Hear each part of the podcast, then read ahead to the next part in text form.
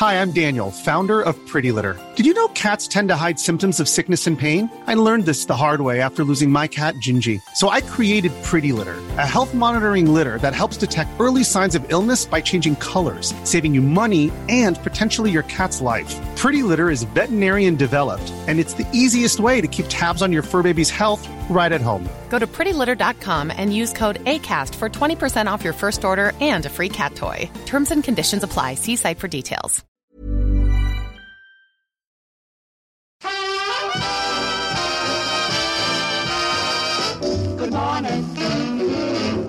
Are you today?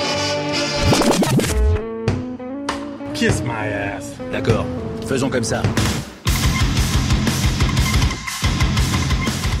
Spotzel, le podcast des cyclistes aventuriers, épisode 41, ici Richard Delhomme.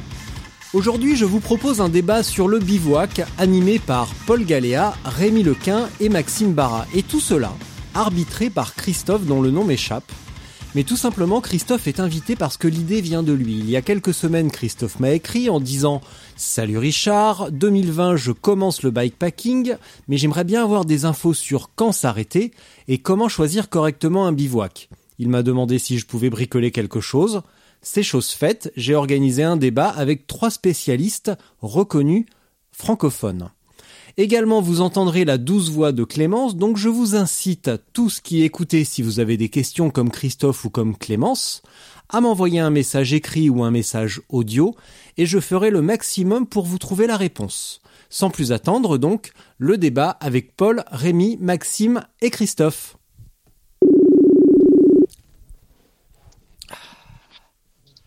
Oui, bonsoir. Bonsoir, qui es-tu? Salut.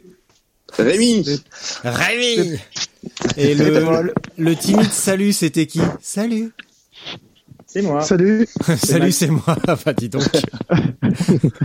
voilà. Bon alors, Paul, es-tu là? Yes. Ok, Maxime. Oui. Bon, Rémi, ça va? Ouais, c'est Et bon. je ouais. vous présente Christophe, l'instigateur de cette euh, de ce débat, parce qu'en fait, si j'avais des bonnes idées, ça se saurait. Et Christophe, il y a quelques semaines, m'a écrit en me disant, bah tu vois, 2020, je vais débuter en bikepacking et j'aimerais bien, j'ai quand même quelques questions, donc si tu pouvais bricoler un truc. Tu- euh, Qui vient de recevoir un message en vibreur? Oui, c'est moi, pardon. Voilà. C'est moi. Les mecs, je vous l'ai déjà dit, pour les débats, on déconnecte les notifications Tinder. Ok Kinder. Exactement, ouais, Kinder. Donc voilà. Et Christophe, en fait, a un problème. Il ne sait pas où, do- quand s'arrêter. Il ne sait pas où Ouais. dormir et avec qui. C'est Ah. ça? Bon, déjà, dormir, c'est tricher. C'est surtout que c'est surtout que je l'ai jamais fait, donc euh, Donc voilà. quelqu'un? D'où Tinder. Voilà, exactement.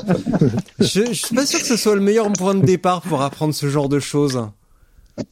Mais bon, bref, je ferai, ça fera un Ouais. débat une autre fois. Je ferai un tutoriel spécial Tinder. Vous inquiétez pas, j'ai plein de bonnes idées. Donc, et en plus, bah, ce qui est vraiment très bien, c'est que ça va m'enlever euh, une épine du pied. C'est que Christophe va vous poser vos questions en direct. Il va Bah, vous Très bien. euh, Christophe, tu vas pouvoir passer, poser toutes les questions qui te passent par la tête, parce que t'as quand même à tes pieds la fine Voilà. fleur du bikepacking français. Oui. Oui. euh, excuse-moi, euh, Richard, j'étais déconnecté, c'est bon, je suis de nouveau avec vous. Eh ben voilà. C'est bon. Ah Bah, de toute façon, on, est- Ouais. on a dit que t'étais mauvais à vélo, donc euh, ça tombe bien que t'aies pas entendu. Ah bon. Donc, comme je En disais tout à j'en profite. euh, Oui, pardon. Non, Ouais. vas-y, vas-y.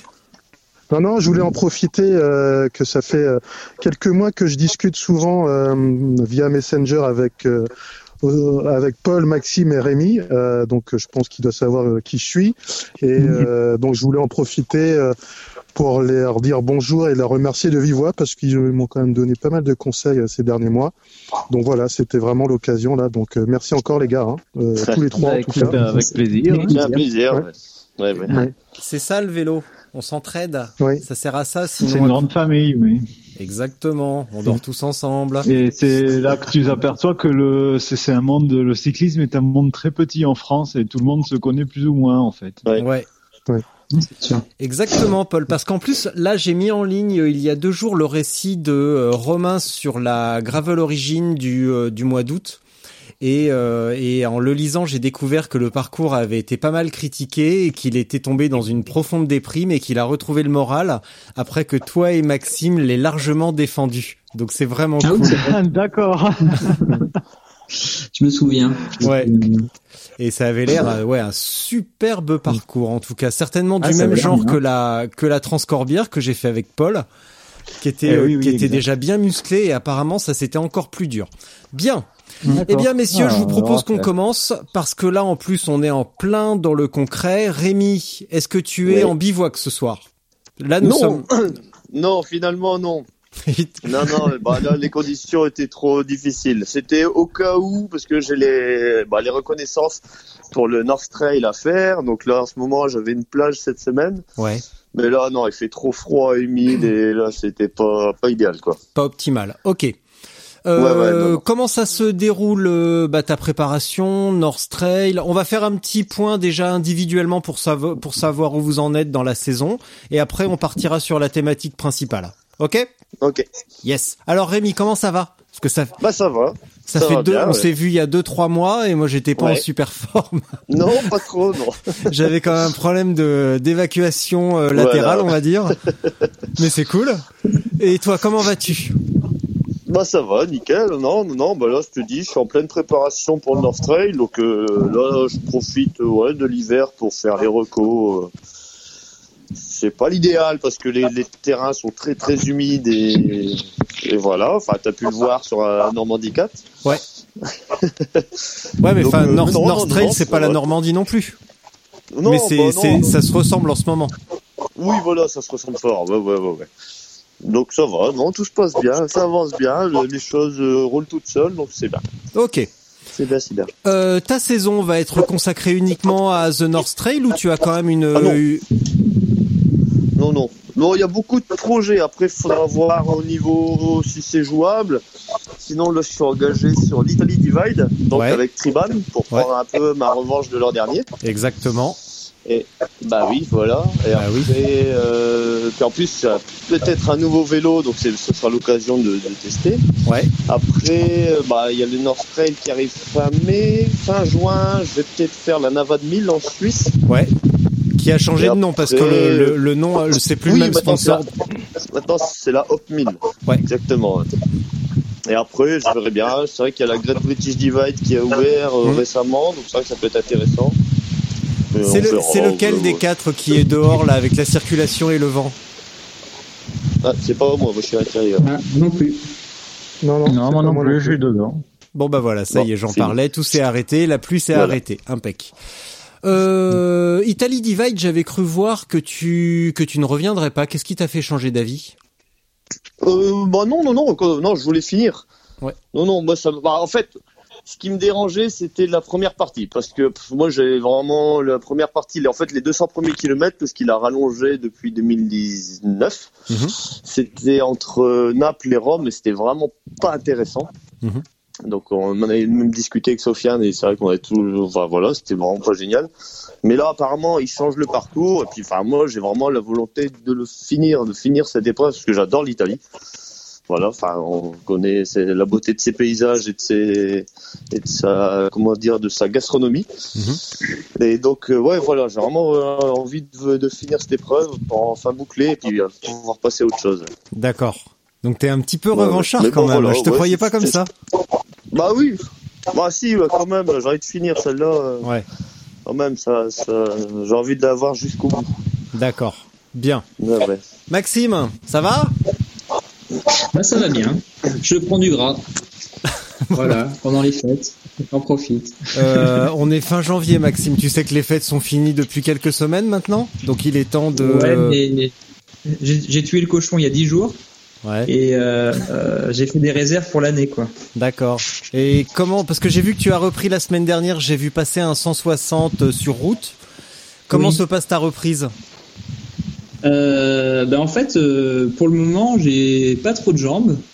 Euh, j'ai un peu la flemme. En fait, j'ai- vraiment la flemme pour le moment parce que Ouais. deux mois de pluie à Bordeaux et je pense que ça m'a ça m'a bien entamé.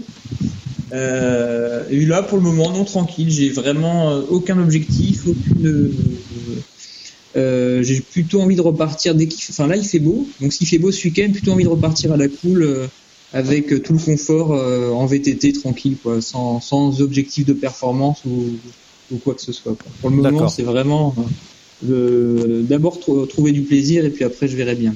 Ok. Bon. Paul, toi, on ne te pose pas la question. On sait tous que tu as remis le moteur en route. bah écoute, euh, oui. C'est pas un peu encrassé quand même J'ai eu l'impression. petite- Oui, parce que l'an dernier, j'ai pas fait grand chose finalement. J'étais un peu. euh, Ouais, la, la météo du début de l'année dernière m'a un peu euh, vacciné en fait. Ouais. Elle m'a épuisé mentalement, donc du coup, ça a été un peu une année blanche, on va dire.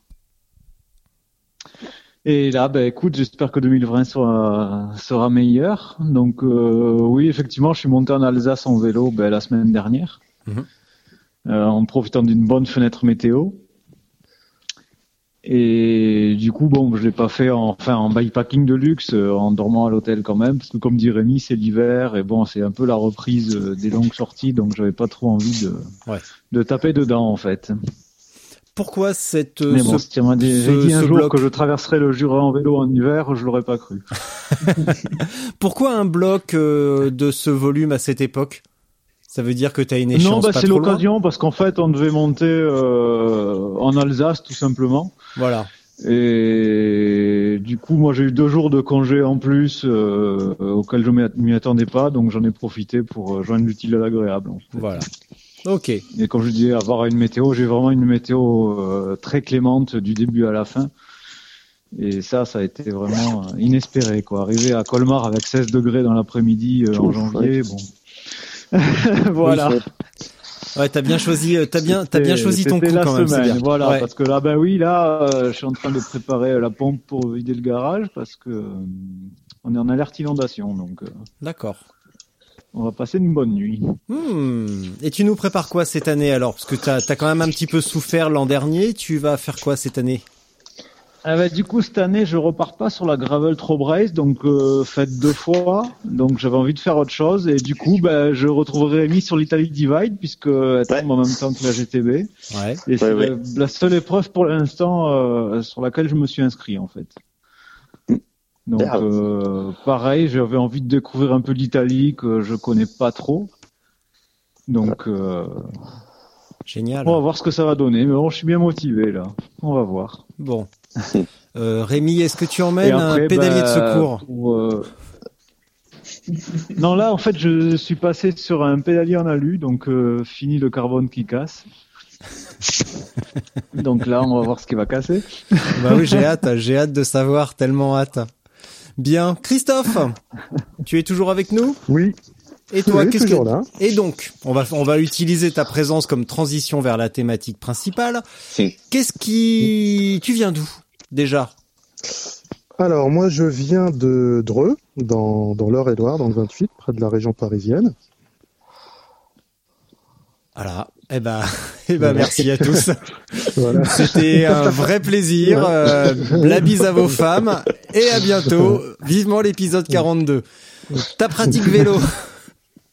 Euh, ma pratique vélo, alors peut-être pour continuer hein, par rapport à ce que disaient les, copains également, c'est que bah, moi j'ai fait aussi un petit break là en fin d'année 2019 après une grosse saison pour moi en tout cas hein, à mon niveau.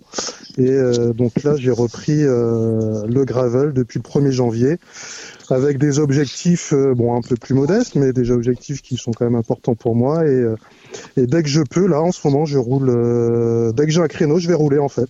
Peu importe la météo euh, j'ai envie de faire du kilomètre là pour pour travailler un peu mon foncier pour les objectifs à venir. Ouais. Et ces objectifs, quels sont-ils? Alors bon, j'en ai plusieurs. hein, comme je te disais, euh, moi cette année c'est vraiment j'ai envie de me mettre euh, sérieusement au bikepacking, hein, c'est-à-dire euh, rouler plusieurs jours en emportant tout mon matos avec moi et pouvoir dormir un peu n'importe où. Donc euh, voilà, c'est c'est vraiment euh, quelque chose que j'ai envie d'essayer. Donc pour c'est la raison pour laquelle hein, je t'avais euh, je, je t'avais posé toutes ces questions-là et que je, je les pose encore hein, aux, aux- aux copains qui sont là aujourd'hui. Euh, moi déjà, donc mon premier objectif, Euh, je voudrais bien faire un, un petit 200 là dès le, dès début mars, euh, auquel euh, tu souhaites participer. Je pense aussi Richard euh, près de près, près d'Orléans. Euh, un petit 200 gravel. Après, euh, pro- une première expérience sur quelques jours en bikepacking en Bretagne. euh, et avec euh, peut-être la chance que notre ami Frédéric Bernard nous me fasse un petit, un petit parcours, car j'ai pu euh, échanger avec lui, euh, celui qui organise la Cravel euh, Trobraise. C'est plus notre ami. C'est plus notre ami. Laisse tomber. Ah bon? On s'est tous fâchés, on s'est tous fâchés avec lui.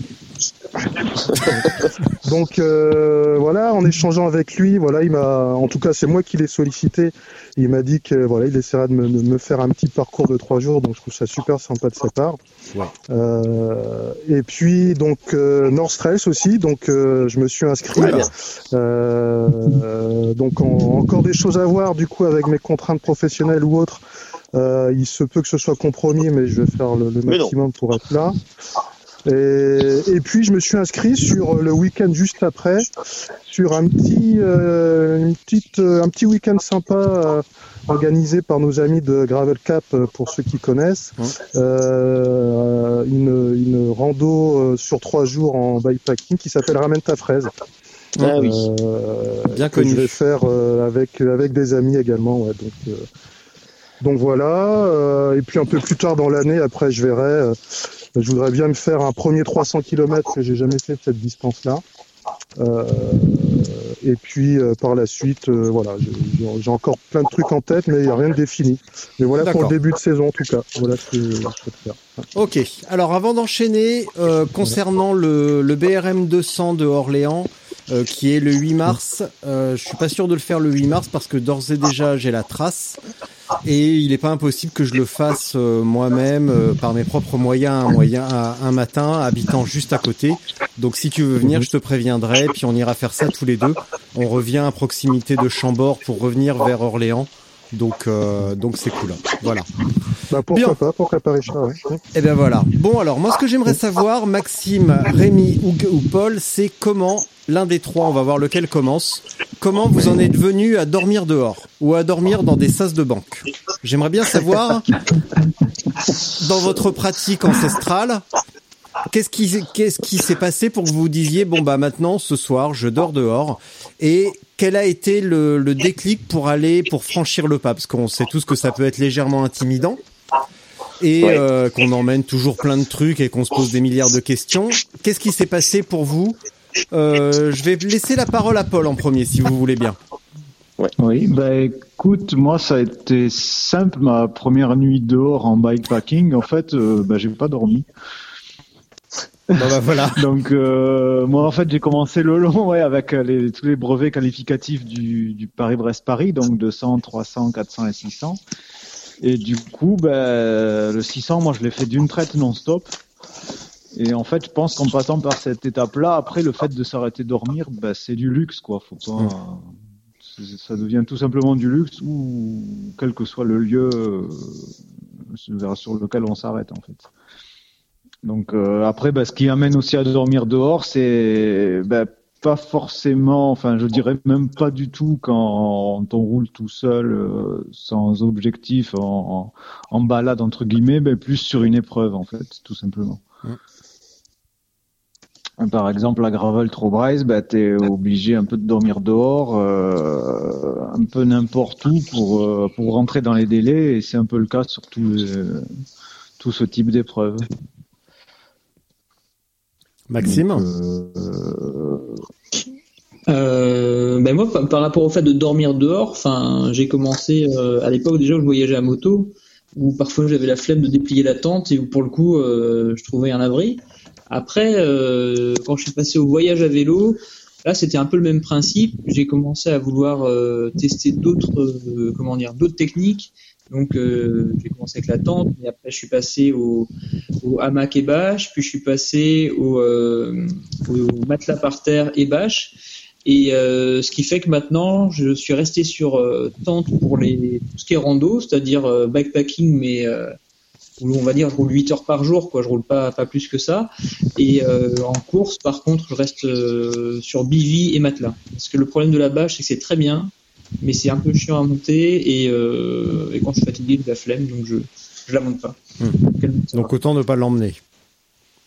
Voyez, voilà, c'est ça. D'ailleurs, le truc que vraiment dont je pourrais pas me séparer, c'est vraiment le matelas, quoi. Plus que le duvet encore. Je trouve que le matelas, c'est hyper important. Ouais, en fait, je, je rejoins ce que dit Maxime, c'est que sur ce point-là, c'est vrai qu'on n'est pas tous égaux. Moi, j'aurais plus tendance à pas prendre de matelas et à prendre un duvet. euh, je crains beaucoup le froid, en fait. Et comme dit Maxime, des fois, enfin, pour moi, le, le plus optimal, c'est de rouler jusqu'à épuisement, Mm. euh, trouver un abri et s'endormir de suite. Donc, matelas ou pas, euh, enfin, j'aurais tendance à m'endormir, quoi. Et sur la première gravel trop braise, j'ai justement pris le matelas et je m'en suis jamais servi. Comme Maxime, bah, la flemme, moi, c'est la flemme de le déplier, de le gonfler, etc. C'est une perte de temps et, et quand on est fatigué. Ah. Maxime répond à Sabrina 33. Finissons-en. Eh, c'est pas moi, hein, parce que moi, il est en mode avion, mon. Non, non, c'est moi, excusez-moi, j'ai raccroché. Oui mais, oui, mais comme de nous cinq, c'est toi le plus séduisant, euh, j'ai pensé que c'était toi. Vrai. Oui, je, je confirme. Bah oui. Et Rémi, parce qu'on va. euh, Oui, Oui. Euh, t'avais t'avais Oui, fini oui, Paul alors, ou tu avais euh, t'avais un complément à apporter? Oui, euh, bah oui, juste pour dire que euh, en fait, moi je fais vraiment le distinguo quoi. Soit tu pour dormir, soit sur une épreuve euh, chronométrée ou Mm. avec un timing assez serré, euh, moi je pars le plus léger possible et j'essaie de pouvoir m'arrêter dans un endroit euh, fermé, et, euh, pas forcément chauffé. Mais bon, tu parlais des sas de banque, mais c'est vrai que c'est l'exemple euh, Mm. le plus frappant quoi. C'est euh, tu rentres dans le sas, euh, tu sors ton duvet, et tu dors dedans et ça prend 30 secondes, t'es à l'abri du vent, du froid et, et c'est réglé. Donc c'est vrai qu'il faut. Bon après c'est un petit bonheur la chance, hein. Faut que euh, rencontrer un sas de banque au moment où t'as vraiment sommeil. Ou alors pousser la machine euh, jusqu'à en trouver un ou un autre abri. Hein. Ça peut être des toilettes publiques comme on disait ou, ou autre chose. Parce que du coup, Après voilà, euh, comme, comme tout le monde est différent, moi je crains vraiment le froid. En plus, euh, c'est accentué avec la fatigue. Plus t'es fatigué, plus le Mm. froid euh, te Mm. vient dessus euh, rapidement en fait. Christophe, t'allais dire un truc? Oui, non, j'avais juste une question, mais du coup, euh, à chaque fois, euh, vous arrivez à trouver vraiment un endroit où ça vous arrive quand même de galérer, euh, et puis des fois avec les intempéries, la météo, ça peut être compliqué, ouais. Alors on Ouais, va juste galère, ouais. on va juste finir avec Rémi. Ouais. Et après, on Ouais. enchaînera en fait toutes les thématiques et vraiment toutes les étapes Ouais, ouais, du, euh, du truc. Rémi, à toi. Ouais, ouais. Ouais, c'est ce que j'allais dire ouais, sur l'aspect euh, choix, etc. Donc moi, bah ça fait bah, de nombreuses années que je fais du bivouac. que J'en ai fait. Euh, bah avant, je faisais de la rando. Je viens des sports outdoor. hein. Donc avant, je faisais de la rando. Donc il y avait beaucoup de week-ends, euh, même euh, pareil, comme un peu comme Maxime en moto, euh, où je bivouaquais. Enfin voilà, euh, bah, dormir dehors avec euh, rien. De toute façon, quand on est jeune, on a besoin de rien. Et ouais, avec les, débuts des matelas gonflables, bah, de matelas autogonflants, etc. Et puis après, bah, c'est vraiment avec la French Divide, dans la préparation de la French Divide, je me suis dit, bah là, il faut que j'investisse dans du matos. Donc là, bah, j'étais déjà dans le light, déjà avant avec la randonnée, dans le light et l'ultra light. Donc j'avais déjà une sensibilité à ce niveau-là. Donc avec la préparation à French Divide, là j'ai investi dans la bivy, dans un bon, matelas, un bon sac de couchage. Puis là, bah oui, tester, euh, j'avais fait, des tests en bivy. De toute façon, déjà à la base, j'adore dormir à la belle étoile. C'est vraiment un plaisir hein, quand il pleut pas. Et là justement pour l'histoire, dans mes deux nuits en bivy avant la French Divide, j'ai fait deux nuits où j'ai pris la flotte. Donc euh, dans les Ardennes, une première nuit, et dans les Alpes deux semaines après. Donc ça, ça va, c'était au mois de juin, juste avant la Divide. Donc je me suis dit bon, bon voilà, bon moi je sais que le bivy résiste à l'eau et qu'au final ça va pas déranger pour dormir. Euh, Bon, ça va. Et sinon après, euh, bah, pourquoi dormir dehors sur une, sur en bikepacking? Bah, moi je, je, je distingue vraiment les épreuves bikepacking où là un peu bah, comme Paul c'est vraiment j'attends d'être épuisé mais avant bon voilà ça c'est le cartographe aussi qui, qui est là. J'ai toujours je sais toujours où je vais et j'essaie de repérer des endroits potentiels pour me poser. Donc j'aime pas me poser euh, dans des trucs trop urbains trop voilà trop il y a trop de gens. Donc je vais repérer des endroits euh, qui vont me plaire et où je vais être tranquille pour passer la nuit et après, quand je suis, donc là, je vais être surtout en épreuve, ça va être surtout bivy, matelas. donc un peu comme euh, comme comme Maxime. Et après, quand je suis hors épreuve, donc en rando, bikepacking, là, je vais plus prendre du temps pour chercher mon, mon bivouac, trouver un endroit beau, un endroit qui me plaît, un endroit où j'ai envie de me poser, j'ai envie de passer la nuit. Et là, j'ai bivi, matelas, je, je, porte rarement la tente, plus quand je suis avec euh, Capucine. Quand on est à deux, c'est plus simple. Et là, j'aurais plus prendre un, en plus ou un Mac ou bien les deux. Ça dépend de la région et de là où je vais. Donc voilà pour mon, mon approche et, et pour répondre à la question de pourquoi dormir dehors en, en bikepacking. Alors, pour la question suivante, bah, Christophe, vas-y, c'est à ton tour. Oui, oui dis- euh, ce que je disais tout à l'heure, effectivement, c'était pour savoir si euh, euh, si c'était euh, des fois pas trop galère justement de trouver vraiment un endroit euh, adéquat. Euh, Est-ce que vous avez des anecdotes euh, Et puis euh, surtout, ouais, au niveau des comme a déjà commencé à répondre euh, Rémi, ouais, au niveau des de la météo, c'est surtout ça, moi, qui, qui, qui m'effraie un petit peu dans, dans le bikepacking.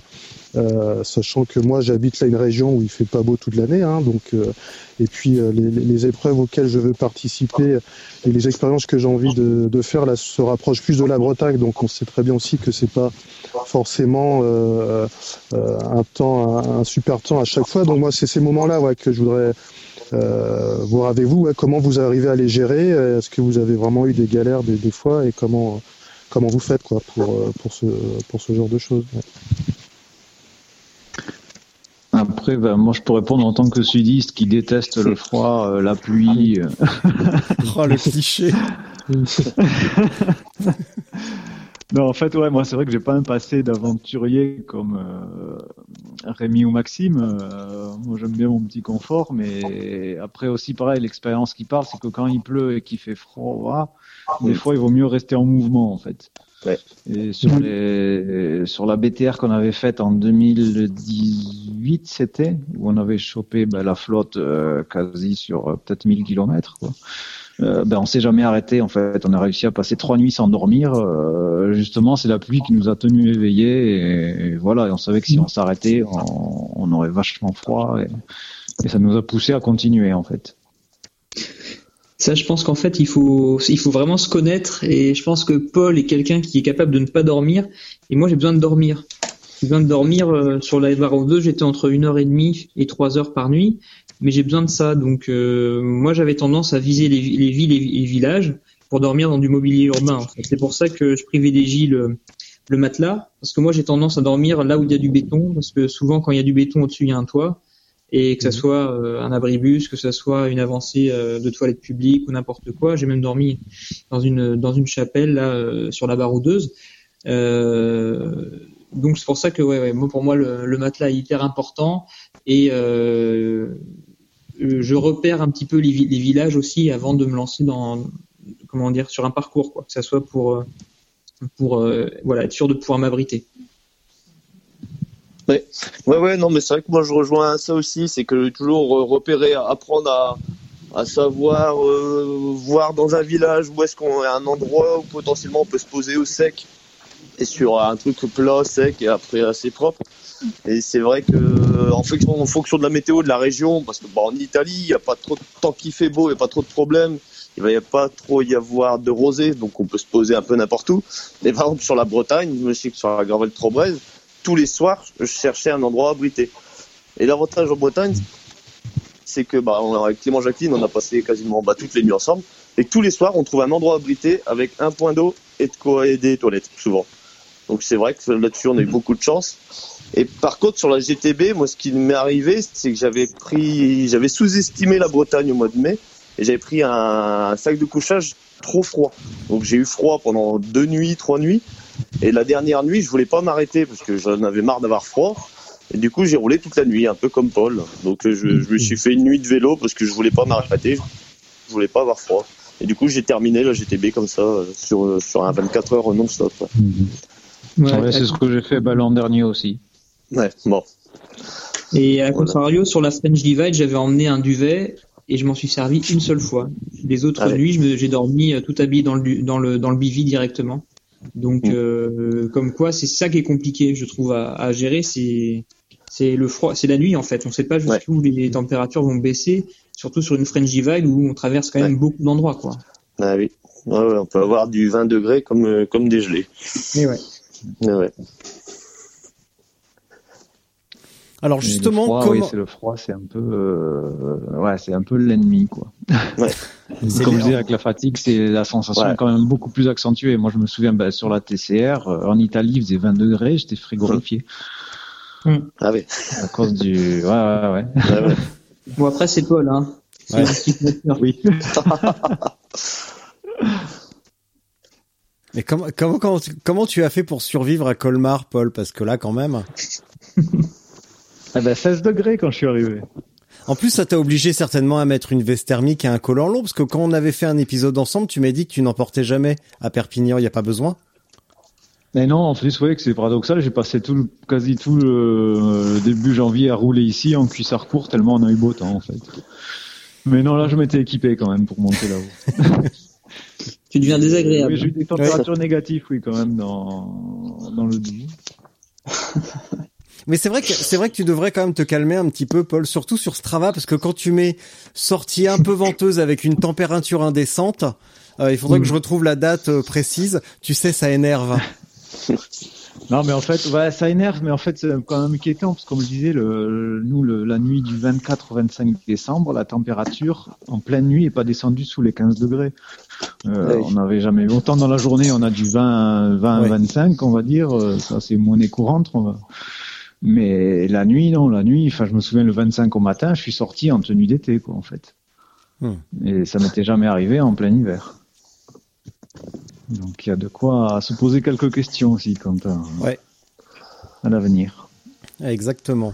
Bon, ça veut dire Ouais. quand même que vous avez, euh, bon, certes, vous avez tous les trois une expérience euh, colossale, mais est-ce que vous vous préparez un petit peu votre équipement? Est-ce que vous, alors, c'est des questions bêtes et naïves, mais auxquelles vous allez répondre. Euh, comment vous préparez et testez votre équipement hors compétition ou hors épreuve? Parce que euh, bon, Paul, visiblement, ta première nuit, tu n'as pas dormi et après, tu as enchaîné naturellement. Mais vous avez quand même certainement fait des tests, essayé des combinaisons. Euh, vous êtes certainement un petit peu préparé en partant une ou deux nuits hors de la maison, comme fait Paul, euh, Rémi régulièrement. Je pense qu'une ou deux nuits, ça suffit pas en fait. Hein. Il faut en faire toute l'année pour que ça marche. Et par exemple, euh, le matériel que j'utilise, c'est le même matériel que j'utilise en été et en hiver. La seule différence, c'est que euh, entre l'été et l'hiver, c'est que l'hiver il, commence à être limite. C'est pour ça qu'en hiver, j'ai tendance à aller beaucoup plus, donc euh, à camper beaucoup plus près des villages pour me mettre un peu plus à l'abri ou quoi. Mhm. Après, euh, quand je pars sur une course, c'est le, même duvet que j'utilise toute l'année, c'est le même matelas. Le seul truc, c'est que je remplace la tente par le bivy.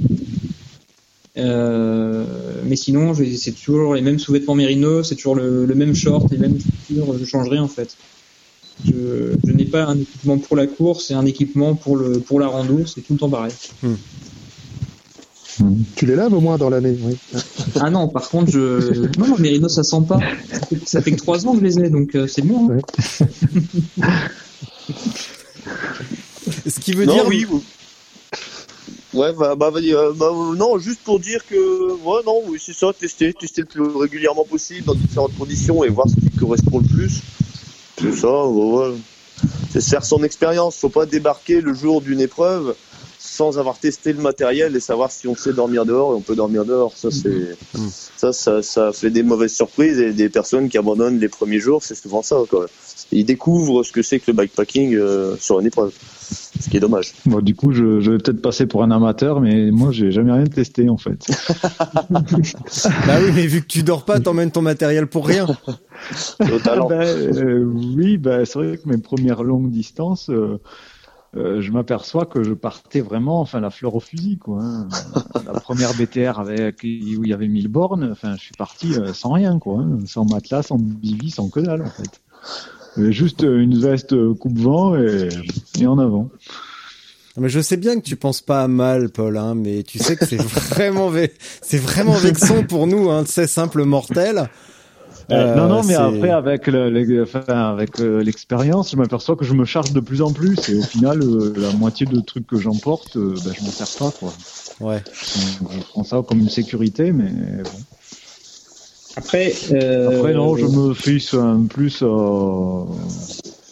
Ouais, je prends l'épreuve comme elle vient en fait, parce que chaque épreuve, t'as beau t'y préparer, elle sera toujours Oui. différente du fait de la météo, du fait qu'il y a un tas de facteurs qui font que chaque épreuve est unique.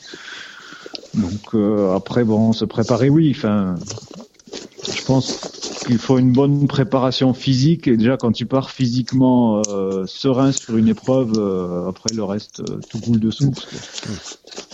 En fait, le problème qu'il y a, je pense, c'est que ça dépend aussi de- du passé qu'on a. Moi, je viens du voyage à vélo à la base. Donc, euh, à la base, euh, le vélo que j'avais faisait 45 kilos tout plein fait.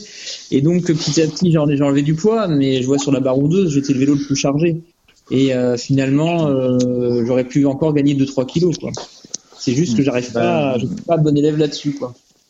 Ouais, ben moi c'est ce qui m'a frappé au départ de la Gravel Trop Race, quoi. On, on aurait dit que certains participants partaient pour un mois, quoi, en fait.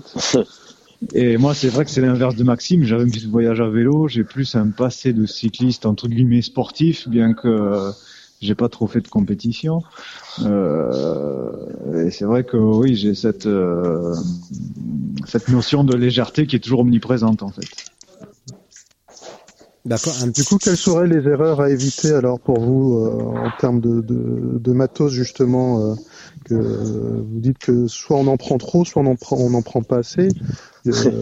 Pour un petit débutant comme moi, est-ce que vous aurez des conseils euh, pour En fait, euh, tout, tout dépend euh, dans quoi tu vas te lancer. Par exemple, si pour, pour faire un 200 ou un 300, euh, c'est une. T'as besoin de rien. Bah, même moi, sur la journée. Non, non. Bah, le truc, c'est que je pense que tu auras trois réponses peut-être différentes. Ouais. Parce que euh, Eh oui. euh, Paul Ouais, ouais, va ça. d'une certaine manière, euh, moi une autre manière et Rémi une autre. Donc, euh, donc voilà. C'est juste teste ton matos, c'est tout ce que je peux te dire. Euh, ne te fie pas aux, aux autres. En fait, ne, ne valide pas les- la solution des autres. Tu testes et tu valides toi-même. C'est tout ce que je peux te dire. Ouais.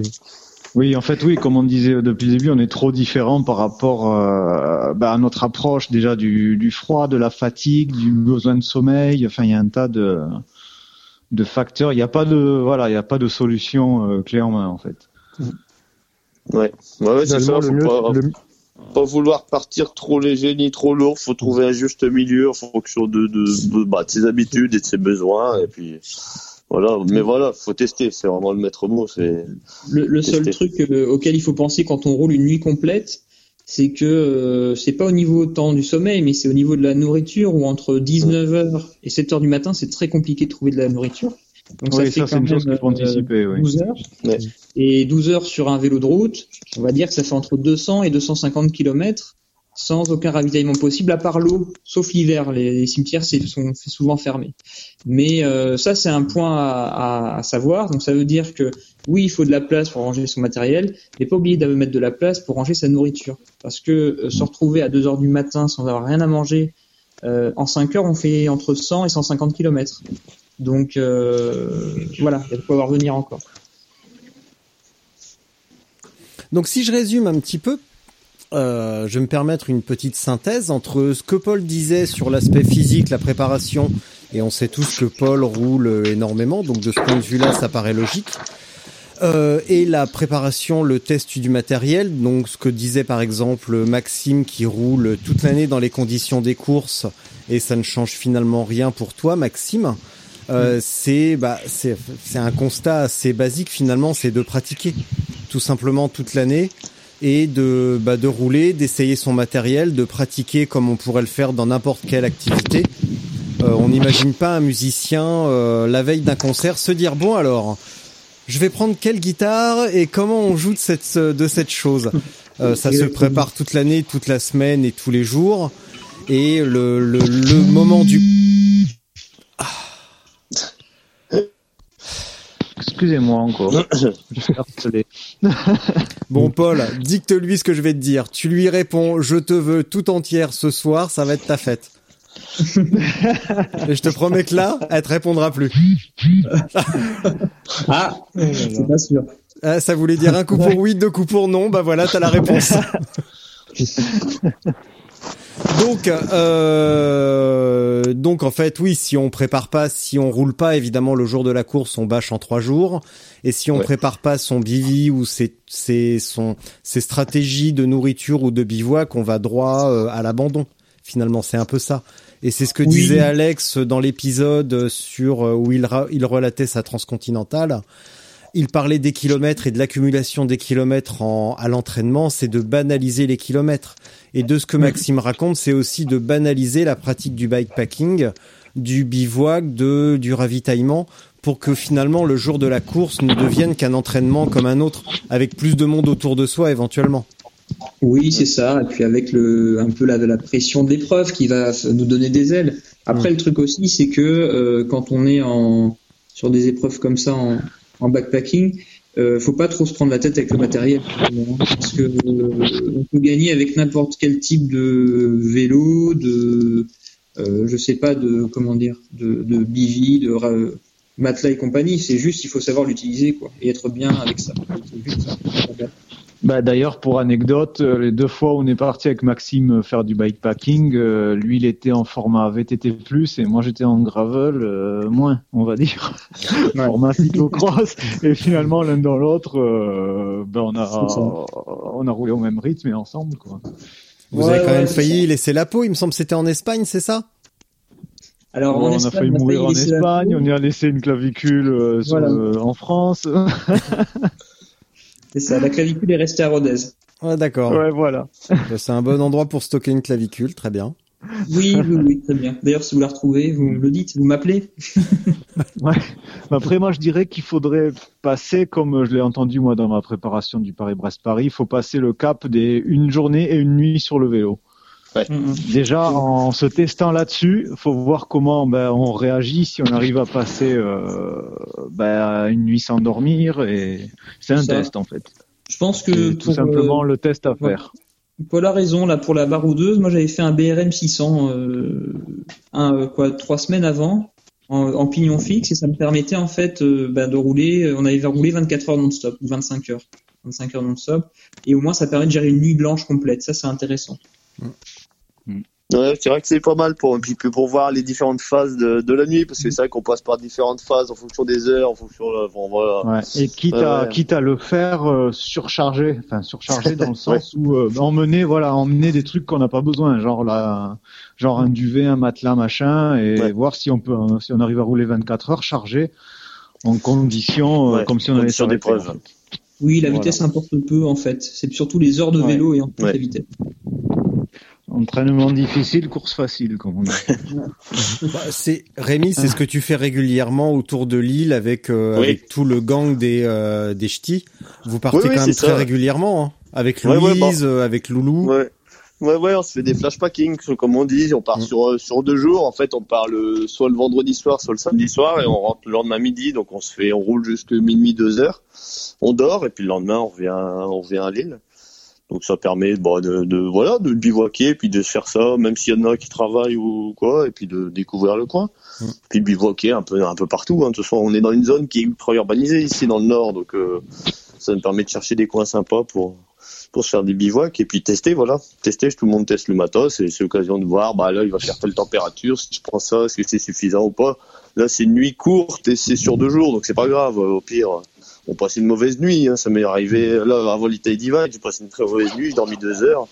Mais bon, je savais que ça allait pas, quoi, qu'il fallait, fallait un peu plus de chaud. Tout à l'heure, tu disais euh, la météo peut être extrêmement clémente sur l'Italie Divide. Oui. Euh, ils ont quand même chopé la neige cette année. Ouais, voilà. Ça Ouais, C'était la petite surprise sur le gâteau. Bah, tout, à, à peu près tous les ans, ils chopent euh, soit de, enfin, de, de la, la neige, soit de la, des- de la pluie glacée. C'est Hmm. ça le, ce qui est difficile avec l'Italie Divide, c'est que ça se finit dans les Alpes et que là, le temps peut vraiment varier entre, euh, entre bah, le, le, le, comment dire, la Toscane qui est très chaude et très agréable, et puis le nord qui est bien moins agréable.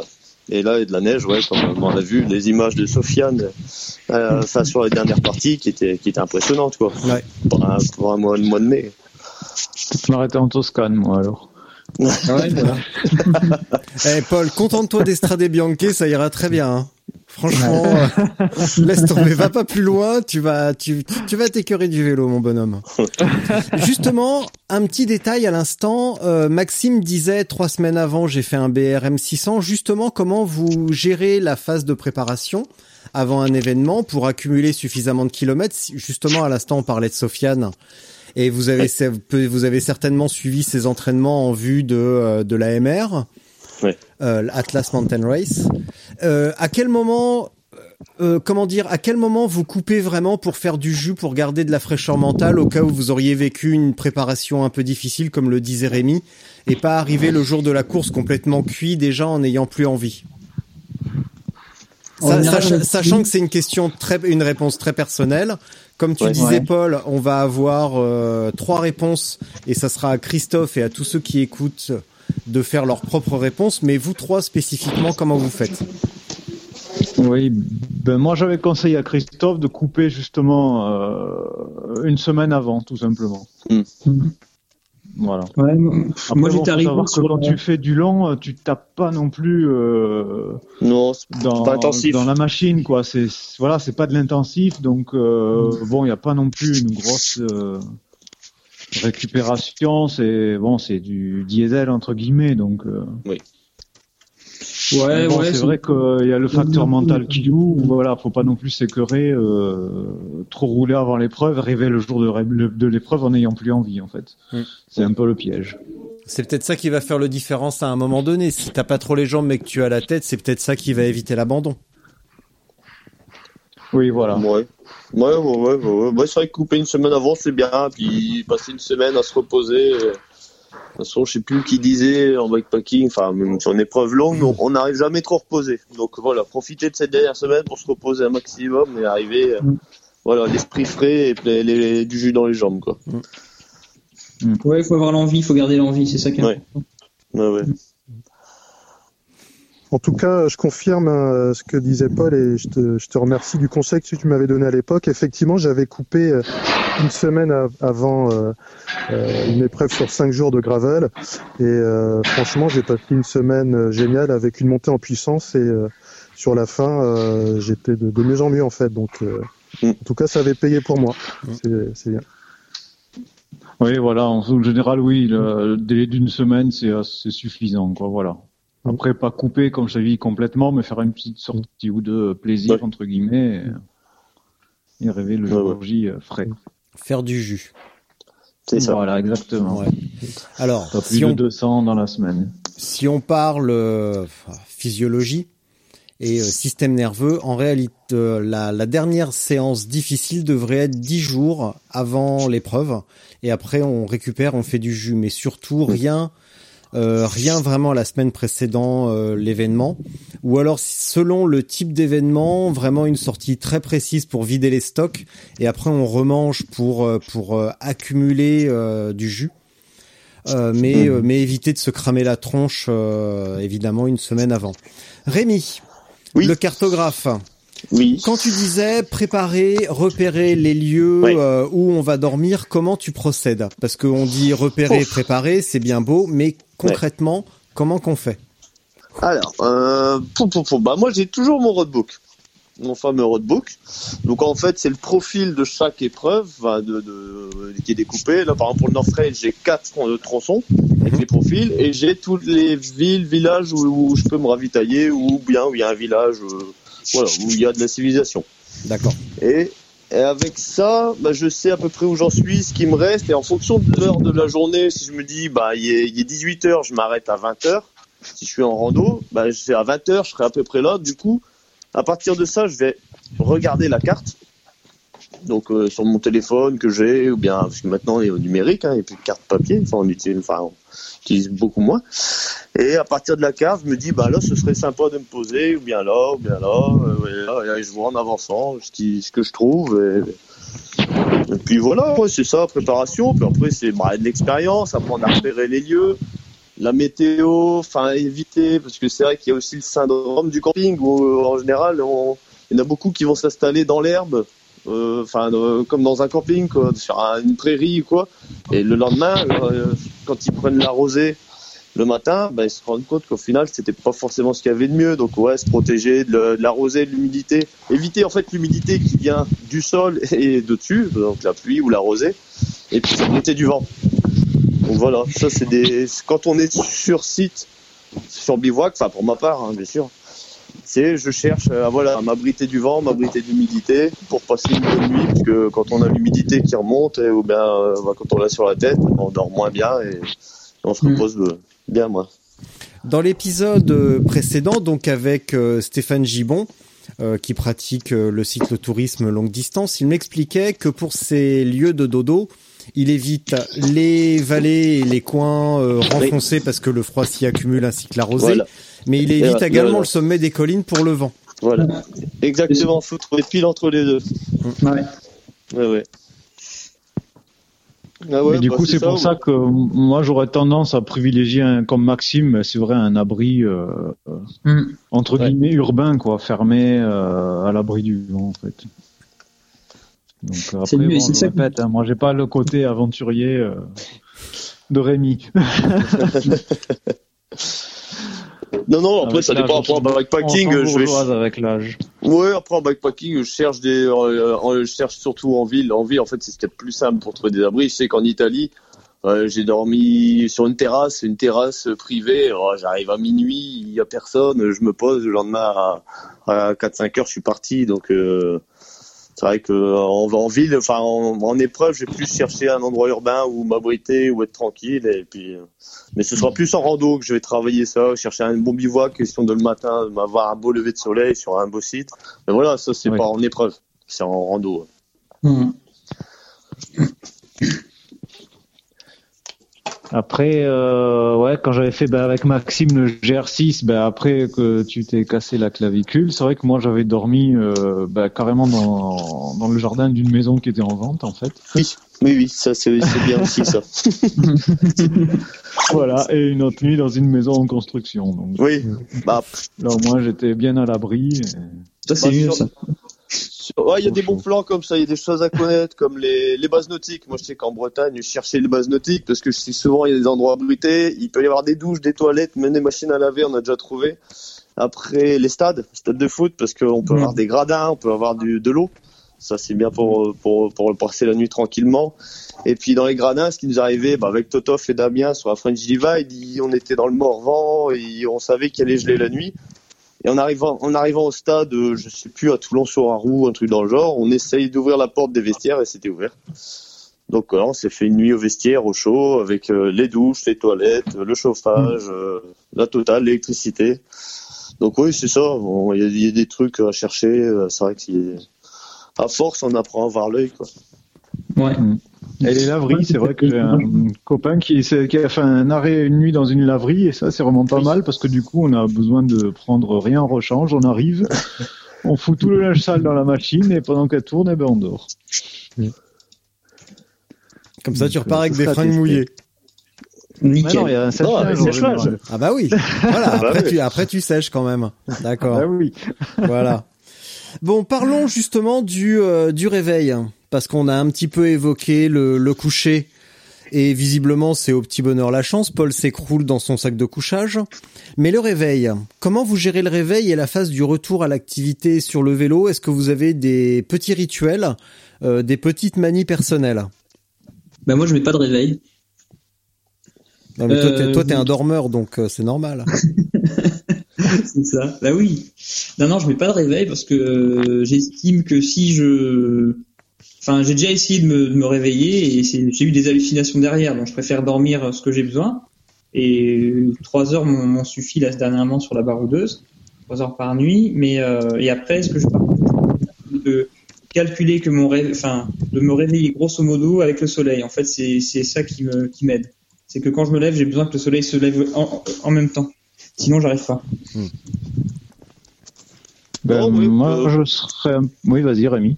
Ouais, bah deux secondes. euh, ouais, ouais, non, mais c'est un peu pareil. Essayer de viser le, le lever du soleil ou un peu avant. Donc quand ça commence, euh, la nuit commence à s'estomper, ça commence à devenir plus clair. Et après, euh, rien de compliqué. Après, je range tout et je je grignote très très vite fait. Le but c'est de rouler euh, le plus vite possible. Comme Mm. ça, de partir tranquillement et de me réveiller au fur et à mesure sur le vélo. Comme ça, ça c'est une ou deux heures où je suis un peu dans le gaz. Et c'est ça de gagner aussi. Mm. Psychologiquement, c'est bien. Donc, ben, euh, ouais, pour moi, c'est pareil, jamais de réveil. Et j'estime que quand je me réveille, c'est que j'ai terminé un cycle de sommeil et que Mm. c'est suffisant, en fait. Après, moi, j'ai la chance de, enfin, chance pour moi, hein, de travailler en 3-8. Donc euh, euh, voilà, quand je commence à 5 heures du matin, euh, quand le réveil sonne, euh, 10 minutes après, voilà, je suis sur le vélo. Euh, je Ouais, t'es pas quoi. surpris. Donc euh, oui, voilà. Ouais. Est-ce que c'est quand même Moi, j'ai un réveil qui est très rapide. Ouais. Est-ce que c'est quand même quelque chose à anticiper pour ceux qui ont un peu le réveil difficile ou tardif? Euh, même simplement pour un départ d'épreuve d'une journée où euh, où on va être obligé de se lever à 5 heures exceptionnellement. Est-ce que c'est quand même quelque chose à travailler un petit peu euh, en amont ou euh, bah que Ouais. pourra Bah moi ça dépend parce que euh, voilà, après, je suis un- le matin j'ai toujours du mal à me lever euh, à part mais dès que je suis en épreuve, dès qu'il y a un chrono entre guillemets, bah là c'est différent. L'adrénaline Samuel, prendre- ouais. C'est Samuel Bécuve qui m'avait dit pour la Divide, quand tu fais une pause, quand tu dors, 3 minutes c'est un kilomètre. Alors euh, c'est vrai que en partant de là, tu te dis ouais c'est vrai que plus je traîne, plus je vais voilà, plus je vais dire oh bah je vais remettre le réveil de 10 minutes. Eh ben ça c'est des kilomètres perdus au final quoi. Mm. Et c'est du temps perdu. Après on n'est pas dans une logique de voilà de compétition non plus, mais on- le but c'est de faire le, le minimum de temps en fonction de nos capacités. Donc euh, voilà, c'est ça. ouais. Et pareil, là, il y a encore deux écoles. Il y a ceux qui vont faire euh, une vraie coupure la nuit. Ça, c'est plutôt ce que je fais. Il y en a qui vont faire des micro-siestes Oui. aussi. Qui vont Ouais. rouler jusqu'à l'épuisement et Oui. ensuite dormir 10 minutes, puis repartir Ouais, ouais. et redormir 10 minutes. Donc ça, c'est chacun fait, quoi. Comme, euh, Ouais. Il faut se connaître, hein, il faut Oui, pratiquer, encore une fois. Il y a que Ouais, voilà, l'expérience. encore une fois, il n'y a pas de règles établies dessus. euh, voilà, faut tester. euh, je dirais que c'est là-dessus qu'il faut. Enfin, moi, je teste pas mon matériel, mais c'est. Je dirais que c'est là-dessus qu'il faut accentuer euh, les tests. En fait, c'est peut-être le Ouais. plus important. Quand ça se travaille le sommeil, c'est très important de se connaître parce que ça peut vraiment être l'enfer. C'est vrai. Christophe, t'as quelque chose à dire? Non, après, euh, bah, ce qui me rassure, c'est que non, non, ce qui me rassure, c'est euh, c'est que bah, ce que je retiens, euh, comme vient de le dire Maxime, c'est que finalement, en fait, il faut se connaître en fait hein, pour affronter n'importe quelle épreuve et surtout se tester avant. Et euh, et ça, c'est quelque chose que je vais retenir là dans tout ce qui a été dit depuis tout à l'heure. bien se connaître et se tester surtout. Et je pense que ça, ça, ça peut le faire. Donc euh, et puis, euh, je rebondis aussi sur ce que disait Rémi euh, tout à l'heure, c'est que, euh, je crois que Maxime aussi, euh, bien se connaître, mais aussi surtout, il y a toujours cette, ce côté d'anticiper les choses, de savoir en fait où on va pour pouvoir euh, euh, bah, appréhender et savoir où se poser si vraiment il y a une difficulté. En fait, on part pas vraiment à l'aventure sans rien savoir. C'est que vous étudiez, j'ai l'impression, euh, sur le trajet de savoir où vous allez à peu près, où vous vous arrêtez, euh, pour pouvoir anticiper et chercher des endroits où bivouaquer ou, ou dormir. Donc euh, ça, c'est quelque chose ouais, que je vais retenir aussi. Ouais. Par contre, c'est quelque chose que moi, je fais pas du tout. Oui. Il attend C'est pour l'épuisement. ça que j'ai, c'est pour ça que je t'ai pas nommé, Paul. Hein. voilà. non, mais c'est vrai que dans, dans ces trucs-là, moi, je pars un peu, euh, Mm. Enfin, la fleur au fusil, dans le sens où j'aime bien, enfin, voilà, aller vers l'inconnu, aller découvrir, quoi. Si je prépare trop un peu mon truc à l'avance, euh, enfin, voilà, j'aurais l'impression de le faire deux fois, en fait. Une fois en le préparant et une fois en le faisant. Mais Donc, Paul, je pense qu'il se- permet ça parce que finalement, lui, son sommeil, il le travaille en permanence parce que c'est les 3 vite. Son vélo, il le connaît par cœur. En fait, la seule chose qu'il ne, on va dire, qu'il ne maîtrise pas, enfin, peut-être un peu moins, c'est juste le matériel de bivouac, mais c'est qu'une partie. Parce que finalement, Ouais. un vélo, il faut, il faut le connaître, la technique, il faut l'avoir, les jambes, il faut les avoir, et le sommeil, il faut le maîtriser. Ça fait déjà beaucoup de trucs euh, bah, que Paul travaille en permanence. Alors messieurs, j'ai reçu tout à l'heure et ben, juste avant le de lancer la, la conversation, il était 17h57 et j'ai reçu un message de Clémence van der Geest. Vous êtes sur la boîte vocale du 06 13 1. Veuillez laisser votre message après le signal sonore. Salut Richard, alors mon nom c'est Clémence van der Genst. Euh, J'habite en Belgique et je voudrais débuter euh, le bikepacking et les épreuves de bikepacking. Et en fait, j'ai une question toute simple.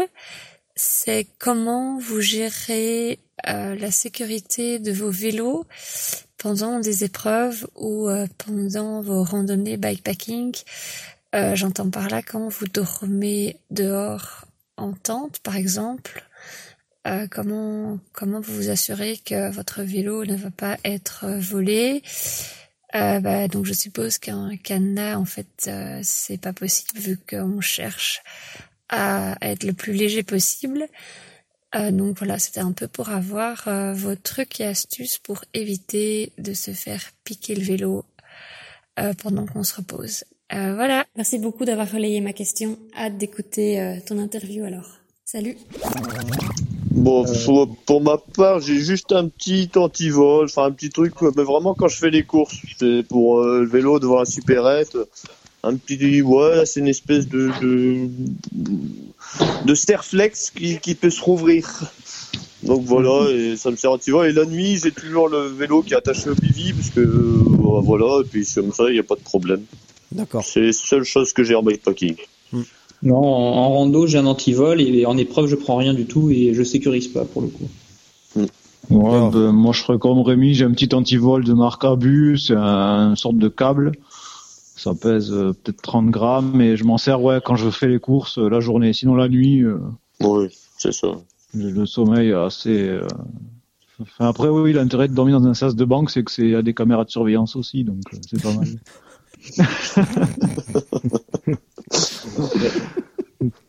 Bah d'ailleurs, pour anecdote, euh, Thomas sur la BTR cette année en Italie, euh, bah, il est rentré dans un sas de banque pour dormir et c'est un Ah, vigile qui l'a réveillé en fait. il avait une caméra.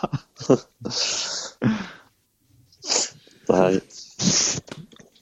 Messieurs, est-ce que Après, vous oui, il y a toujours moyen de s'attacher au vélo euh, via un... enfin, une ficelle ou un truc comme ça. Oui. Comme ça, si quelqu'un prend le vélo, on part avec. Donc, euh, Ouais, c'est ça. ça nous réveille. Bah, moi, c'est ce que j'aurais tendance à faire, même si j'ai pas d'expérience, euh, c'est de l'attacher au bivy ou à la tente déjà. Oui, c'est ça. Ouais. Ouais, ouais. Ouais. un truc qui te réveille finalement, Voilà. Ouais. qui dissuade Oui, ou un même petit mettre peu une petite, une petite clochette Petite sur clochette. le vélo, quoi. Quand il bouge, au moins, ça sonne. Est-ce que vous voyez quelque chose à ajouter, un sujet que l'on aurait ou un aspect euh, de la thématique bivouac euh, Bon, on n'a pas parlé de dormir avec qui, mais ça, euh, on l'abordera dans un autre Ce sera épisode. un autre. Ouais, ouais, ouais. Ça Euh, pourrait ça être d'une émission, hein, j'irai dormir avec toi. Euh, ouais, ouais, bah, d'ailleurs, je te bah, laisserai enfin, animer pareil, ça, Maxime. Pour anecdote, c'est vrai que euh, avec Maxime, on avait réussi à se faire héberger chez les gens finalement. Ah oui, c'est vrai, c'est super. Ouais. Ouais, il est Et spécialiste moi, hein, pour ben, sur la sur la gravel Trop Race également, quoi. J'avais, j'étais tombé sur un, un jeune formidable et il m'avait hébergé chez ses parents. Enfin, ça a été euh, vraiment une bonne bouffée euh, d'oxygène euh, entre trois jours de pluie. c'est en 2019 sur l'édition précédente? La dernière, ouais, ouais, tout à fait. Ouais, ouais. Ouais, effectivement, ça a dû te faire du bien de te réchauffer, d'être au sec un petit instant. C'était énorme, quoi. C'était euh, inespéré. Et voilà, Non. des rencontres comme ça, voilà, c'est ce qui fait euh, toute la magie de ces épreuves-là aussi, quoi. Là, c'est Ouais, vrai que ouais. même si t'as le chrono dans la tête, euh, les, les conditions sont tellement dantesques qu'au bout d'un moment, ben, tu mets le chrono de côté et, et tu recharges les batteries, quoi. C'est ce qu'il faut. Voilà. Non, que- après, euh, moi je pensais à un truc, c'est qu'on pose euh, régulièrement la question sur l'aspect légal du bivouac. Ah, Bah, Ah. bah oui, voilà, oui, on pose souvent la question. Bah, le bivouac n'est pas interdit, ça, sauf si, si localement, si c'est interdit, et sauf réglementation dans les parcs nationaux. Donc c'est surtout en montagne. Donc là, il y a une réglementation particulière qui doit être à proximité des euh, des refuges, mais sinon en dehors, euh, à partir du moment où les terrains sont pas privés, euh, puis qu'on n'est pas sur la route, on n'est pas sur un chemin, bah il y a rien vraiment d'interdit pour le bivouac. Donc où on pose la tente à partir des 19h et on on la dé... enfin la tente ou le bivy et on enlève à partir de 9h. Hmm. Donc voilà, c'est ça sur l'aspect légal. Après, bon, tant qu'on se fait pas voir, c'est pas de problème quoi. Oui, Attention, voilà. Après, bon, le truc, c'est de pas euh, repartir en Oui, oui, laissant euh, trois tonnes de Oui, déchets voilà, c'est ça, oui, derrière. et c'est vrai qu'en général, on arrive tard et on repart tôt. Donc, Ouais, pour oui. les gens, c'est vraiment transparent, quoi. Ouais, ouais, totalement. ouais. Mais attention, c'est par exemple un- complètement interdit en Espagne. Donc euh, d'un pays à Ouais. l'autre, la Ouais, voilà. Ouais, ouais, ouais. Voilà. Ouais. eh ben, vous allez manger quoi ce soir? Bah, me suis bonne question. Alors, saucisse. Des pâtes carbo. Ouais, cool. Euh, je ne sais pas ce que madame a préparé. Oh là là là là là. Ouais bah moi je vais monter aussi, hein, je vais vous abandonner. Euh, Christophe, est-ce que ça répond à tes questions? Parce qu'au bout du compte, cet épisode-là, il est quand même euh, pour toi. Oui. Euh, même si ça va euh, répondre, je l'espère, non. aux questions de bien d'autres, mais il, euh, tu es quand même l'instigateur de cette euh, de cet épisode et il était là parce que je- tu sais que je t'aime beaucoup et qu'on habite pas loin l'un de l'autre, mais qu'on n'arrive jamais à rouler ensemble. Et euh, est-ce que ça répond à tes questions? Non, euh, franchement, ça répond Merci. à merci. euh, merci.